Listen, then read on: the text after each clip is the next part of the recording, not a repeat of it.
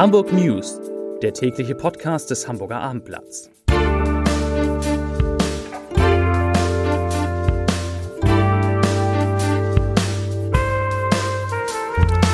Moin, mein Name ist Lars Heider und heute geht es um Zahlen aus dem Hamburger Hafen, die deutlich schlechter als vor einem Jahr sind. Weitere Themen.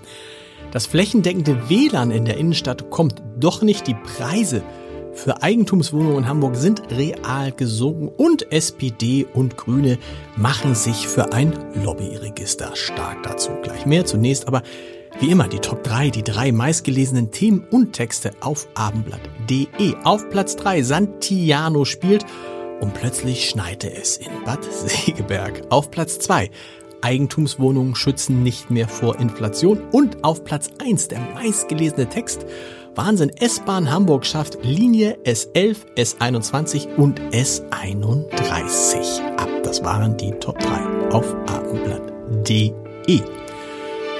Wie gesagt, schlimme Zahlen kamen heute aus dem Hafen. Starke Rückgänge beim Containerumschlag und Containertransport haben der Hamburger Hafen- und Logistik AG, besser bekannt als HALA, den Start ins Jahr 2023 behagelt.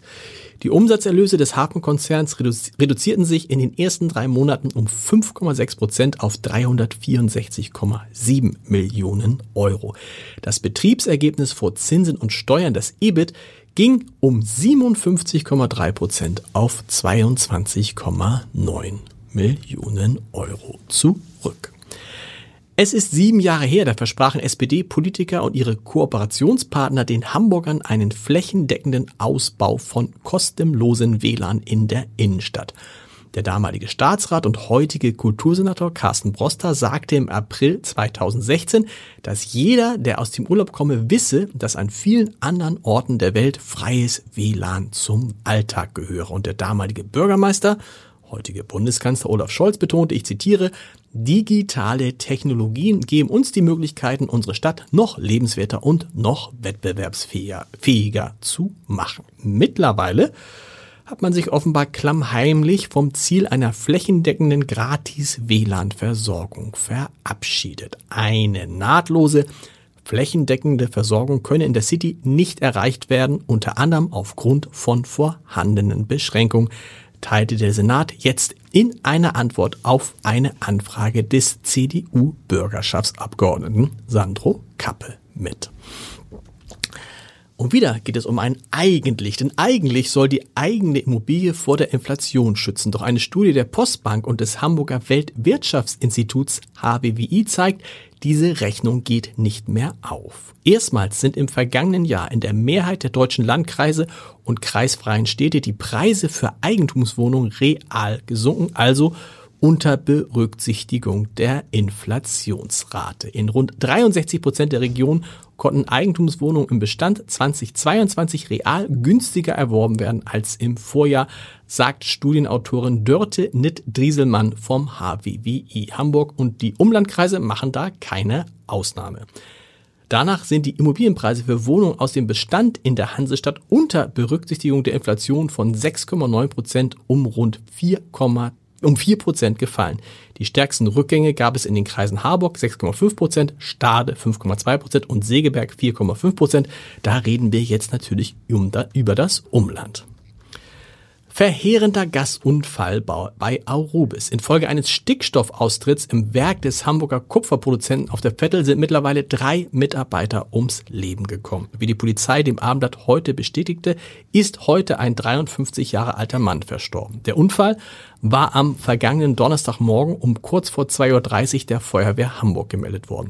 Die drei Mitarbeiter im Alter von 24, 49 und 53 Jahren hatten nach Angaben der Polizei an einer Stickstoffleitung im Bereich der Rohhütte Werk Ost am Mückenburger Hauptdeich gearbeitet. Es ging laut Aurubis um geplante Instandhaltungsarbeiten.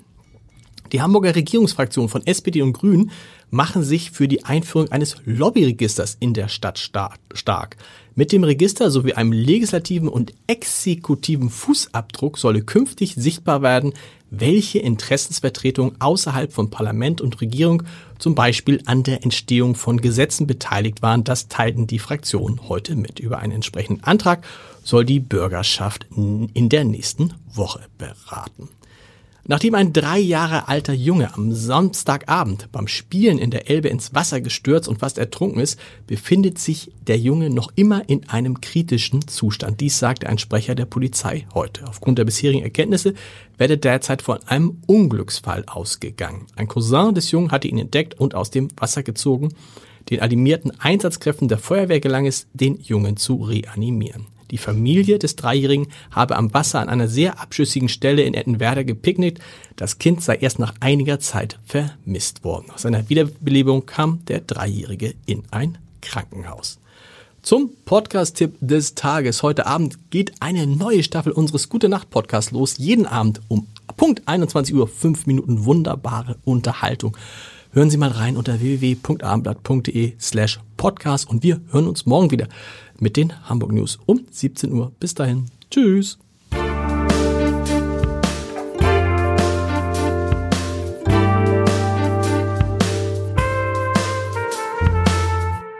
Weitere Podcasts vom Hamburger Abendblatt finden Sie auf abendblatt.de slash podcast.